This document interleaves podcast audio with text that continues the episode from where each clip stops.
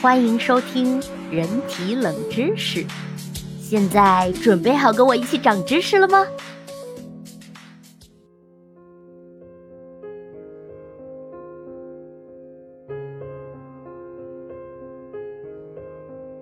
第三集，头骨化石失踪的北京人真不是你的祖先。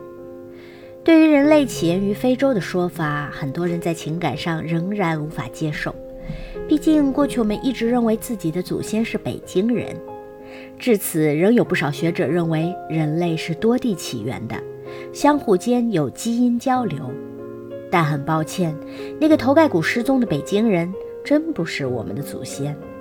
那么，北京人头骨考古挖掘研究的前后经历了哪些辛酸往事呢？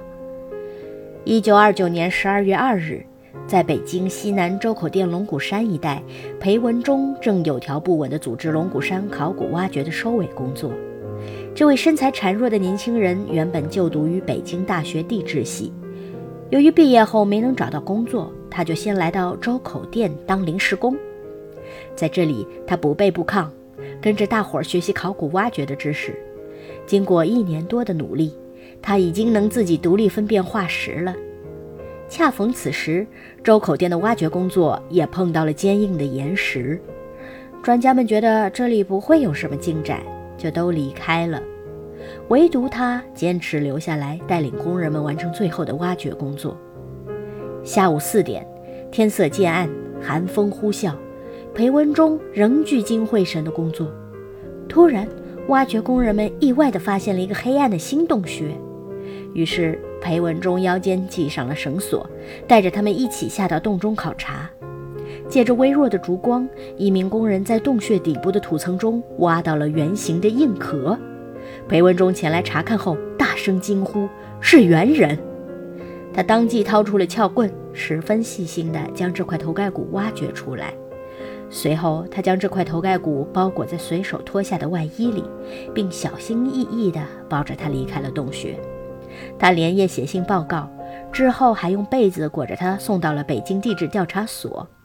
通过当时最先进的技术鉴定，确定其是距今七十万年猿人的头骨化石。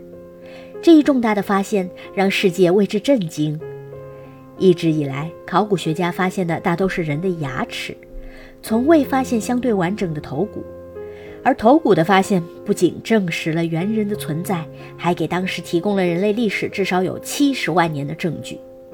在这之后，周口店遗址不断有新的发现。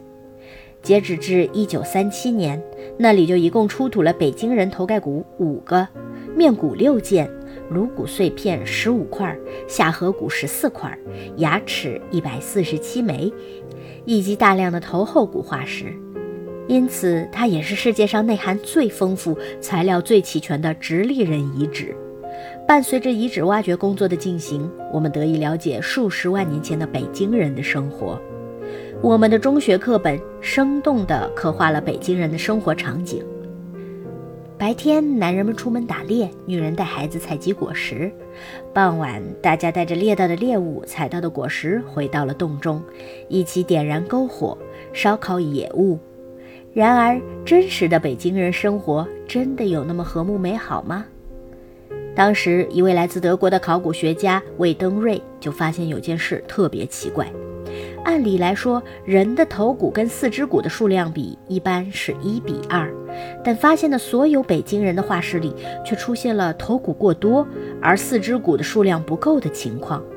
排除各种可能后，他认为这些多余的头骨很可能是北京人进行同类相食的证据，而在这些头骨与四肢骨上，似乎遗留着取食脑髓或骨髓后的破损痕迹。不过，也有考古学家认为，这些骨头的痕迹正好与食肉动物的犬齿相合，可能是猎狗啃出来的。